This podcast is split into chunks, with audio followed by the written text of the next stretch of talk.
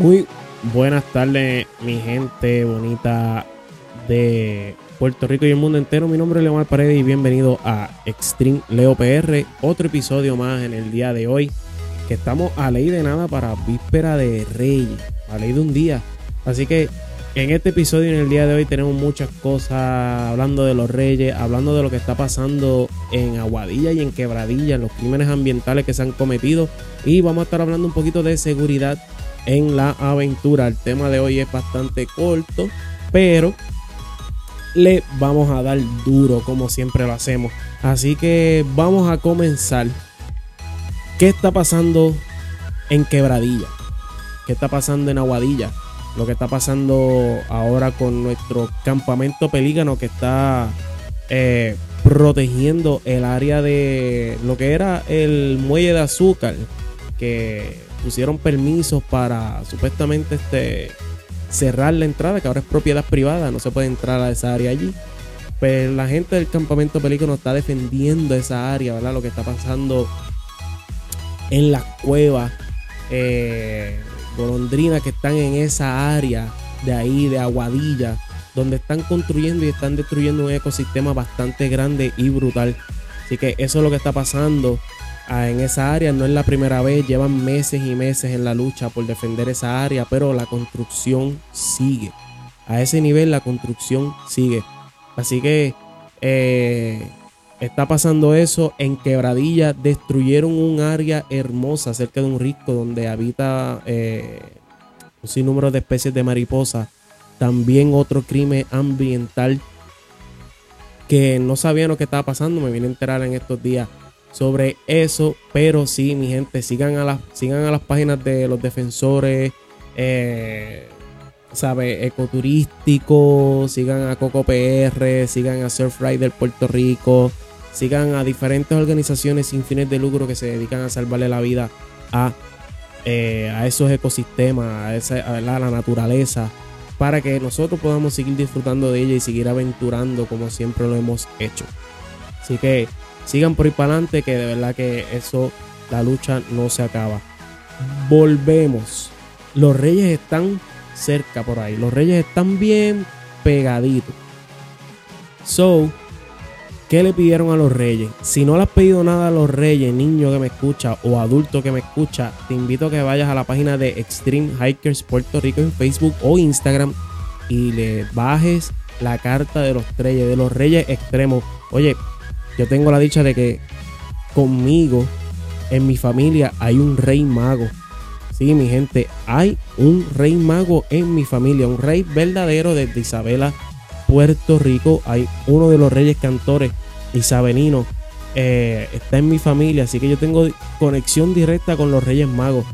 Así que espero que prontito, puede ser en estos días o mañana, yo consiga una exclusiva con ese Rey Mago y le envíe un mensaje a todos ustedes. Así que eso puede pasar pronto. Así que si no has hecho tu carta, haz tu carta, bájala. Te digo, bájala de la página de Extreme Hiker Puerto Rico de los Reyes Extremos y esa carta va directito a esos reyes. ¿Por qué son reyes extremos? Les voy a decir, esos reyes se montan en carros lujosos, esos reyes andan en Ford Track, esos reyes andan en caballo, llegan a donde sea, son reyes aventureros. ¿Por qué? Porque conozco otro de los reyes que les gusta el camping. Ah, y para que sepan, bueno, es rey mago pero también es Boy Scout. No sé si eso cuenta como el primer Boy Scout en la Tierra, pero es Rey Mago y Boy Scout. yo creo que sí, cuenta como el primer Rey Mago Boy Scout en el mundo, en el planeta Tierra. Así que también lo conozco y son fan de la aventura y de las cosas eh, brutales que el mundo tiene para ofrecer. Así que vayan y hagan su cartita. Ya yo la hice, mi novia la hizo. Así que pronto, pronto verán las cositas por ahí. Y pronto también va a salir otro episodio de este podcast más dinámico, donde va a estar mi novia ahí. Vamos a estar hablando sobre los regalos de los niños y las cosas que hacen los niños, ¿verdad? Para, para la Navidad. Y la Navidad no se ha acabado, esto sigue también para las octavitas. Sigue para las octavitas. Después de Reyes quedan una semana más todavía de jangueo y de gastar todos los pasteles, el arroz con gandules, todas las reservas, los perniles que nos han hecho, todo hay que gastarlo en esa semana.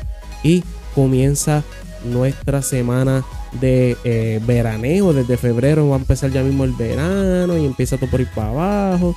Y ya ustedes saben se va a pasar súper bien. Ahora el tema de hoy además de todo eso que hablé ahí el tema de hoy es la seguridad en la aventura. Seguridad en la aventura mi gente. Qué cosas uno puede hacer para que la aventura sea más segura pues mira les voy a hablar de cuatro, cuatro cositas bien sencillas. Aunque el tema va a ser bien corto va a estar bien cool. Eh, bien importante en la seguridad de la aventura es los cuatro fundamentos. Planificación, equipo, mentalidad y condición. Cuando tú planificas en la seguridad de la aventura, eh, esto puede empezar desde un road trip hasta algo bien complejo. Pero en un road trip, poniendo el ejemplo, poniendo un road trip, tú verificas que tu carro tenga las cuatro gomas llenas, que tenga la respuesta llena, eh, te lleva eh, la herramienta. Mucha gente hoy en día, hoy en día se anda con un power pack, con un jumper. De eso, andamos con eso en el carro y soy uno que ando con eso en el carro y el mío tiene hasta para inflar goma. ¿Por qué? Porque uno nunca sabe sea el carro tuyo, el de un vecino, el de un amigo, se queda sin batería, no puede prender, no prende. Y la mayoría de esos jumpers ahora vienen hasta para cargar con celular, para cargar celulares, tienen hasta inverter. So, son bien multifacéticos, es bien bueno tener uno de esos. Pero eso es parte de la seguridad en la aventura, porque si te vas de road trip es una aventura. Vas por la isla ahí chinchorreando y tú no sabes lo que pueda pasar. Siempre es bueno que verifiques el vehículo, le cheques los aceites, el coolant, las poleas. Eh, bueno, verifiques todo, todo, todo, todo, todo.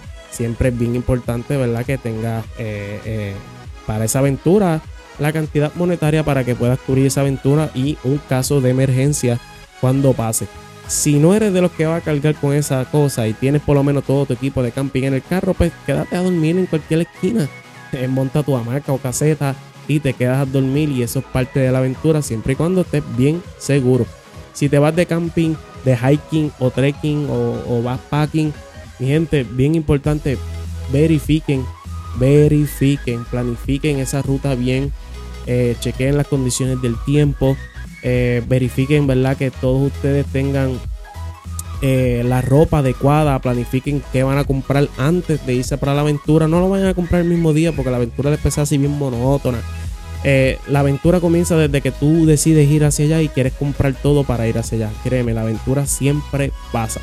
Así que esa etapa de planificación es bien importante para la seguridad en tu aventura.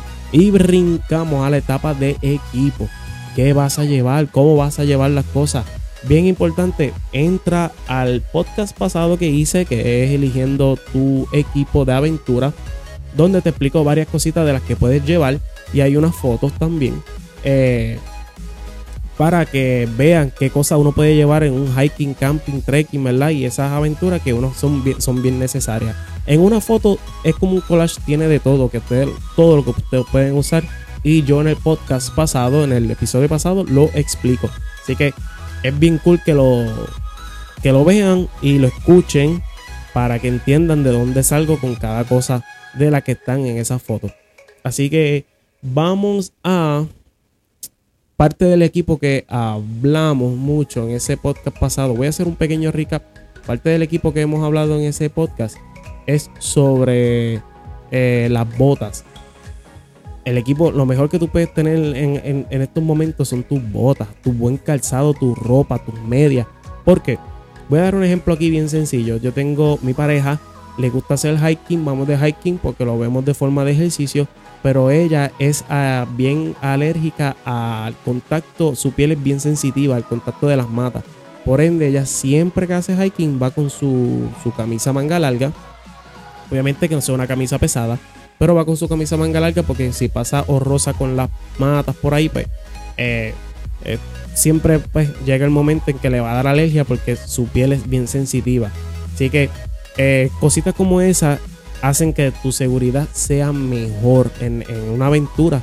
¿Por qué? Porque si eres una persona alérgica y de momento te, uh, te, raspaste con la famosa pringamosa, Poison Ivy o la otra, bien feo, te puede costar un buen mal rato en el área del monte. Y si no estás preparado con, ¿cómo se llama esto? Con un First Aid Kit, un Sting Relief y todas esas cosas, ¿verdad? O Poison Relief eh, Cream, no va a haber break. Te va a doler. Y si le echa agua, duele más todavía. Así que para que tengan conciencia, es bien importante que ustedes tengan eso en Parte de tu equipo, hablando de eso, es tu First Aid Kit eh, bien importante, bien importante ese first aid kit para que eh, disfrute y tengas bien seguro las cosas como desde un dolor de cabeza hasta un Poison Ivy Cream, ¿verdad? Eh, puedes resolver en todo momento una cortada. Es bien importante eso para todos ustedes. Un first aid kit dentro de su bultito, una mochilita. Venden hasta bultitos bien pequeñitos en, en sus megatiendas. Por lo menos en Walmart yo lo he visto a 9 pesos dos bultitos que van amarrados hasta con la correa. Lo puedes llevar. Así es bien bueno que tengan eso. También en así más o menos en el equipo la buena comunicación. Si tienes buena comunicación tienes todo. Así así en tu etapa de planificación busca los lugares, ¿verdad? Que puedas comunicarte. Si vas solo, usa tu celular. O si tienes equipos más potentes como radios, equipos satelitales, pues te puedes aventurar un poco más pero siempre y cuando dejando saber para dónde vas, con quién vas y cuánto más o menos estimado es tu ruta. Eso es parte de la seguridad. Todo esto, mi gente, es para que ustedes estén seguros en su aventura. Pero vamos a hablar sobre la condición. ¿Por qué condición? Yo estoy hablando de condición, pero estoy hablando de condición física de uno mismo. No hagan cosas que ustedes no puedan hacer.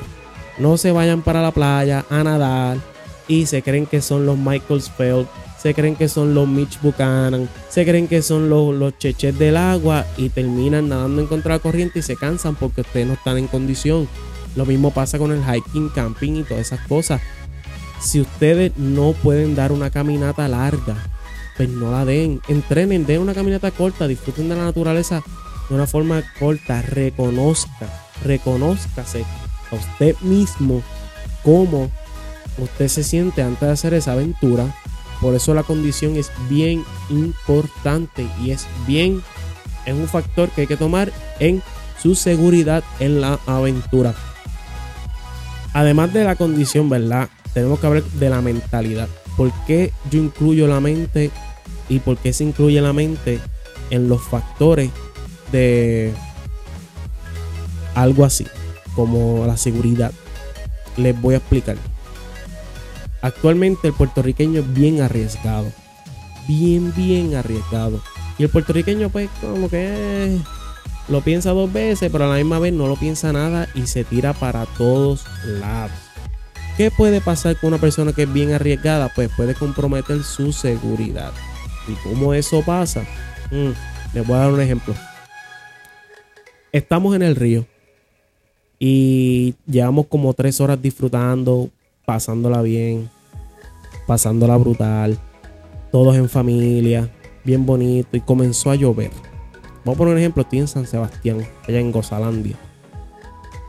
Y Gozalandia está catalogado como uno de los ríos, más caudalosos, el Culebrina, ¿verdad? Se quita allí San Sebastián.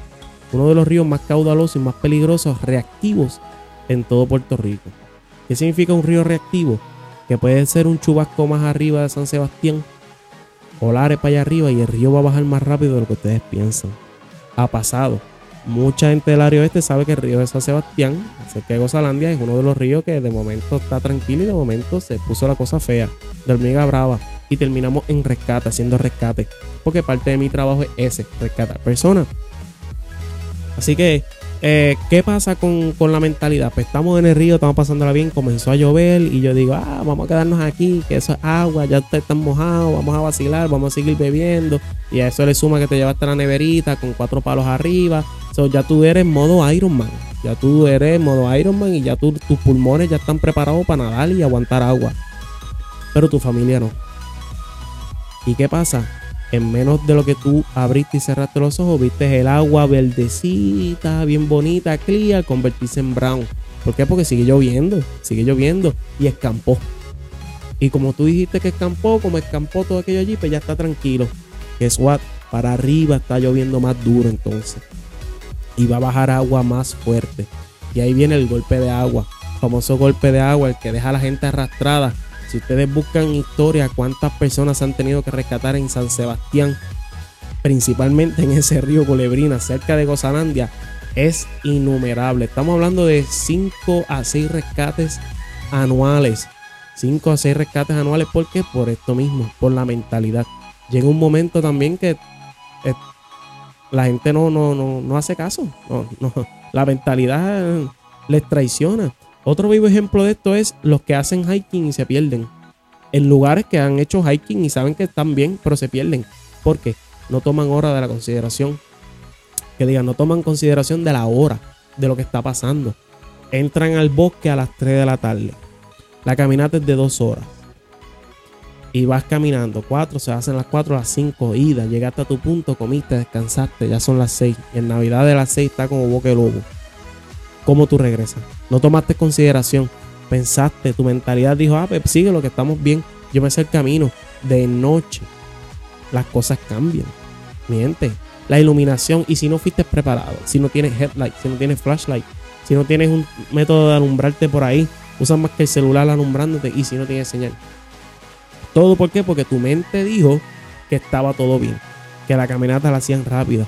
Ahí fallaste en la planificación, en el equipo, en tu condición y en la mentalidad, creyendo, asumiendo que la aventura iba a ser bien, pero terminó mal. ¿Cuántas personas en Puerto Rico le ha pasado eso? Asumen, asumen tanto en la aventura y se fueron a. Así que esos son los cuatro fundamentos de la seguridad en la aventura, lo más importante. Así que déjame en los comentarios cuando lo escuches. Eh, si lo escuchaste y estás en Facebook y viste el post, ponlo. Pon tu comentario, pon tu anécdota de, lo que ha pasado y de cómo la seguridad, la gente burla la seguridad y no tiene en consideración esos cuatro factores. Así que nada, mi gente, ya terminamos este episodio. Les dije que era cortito. Usualmente mis episodios son de 21, de 20 minutos para arriba, pero estamos en 17. Así que nada, mi nombre es Leomar Paredes de Extreme Leo PR y les deseo muchas felicidades Mañana es víspera de Reyes, así que mañana puede ser que me sume un episodio con el Rey Mago. se los dije, tengo un Rey Mago por ahí. Así que nada, mi gente, chequeamos y disfruten esas navidades. Los veo pronto.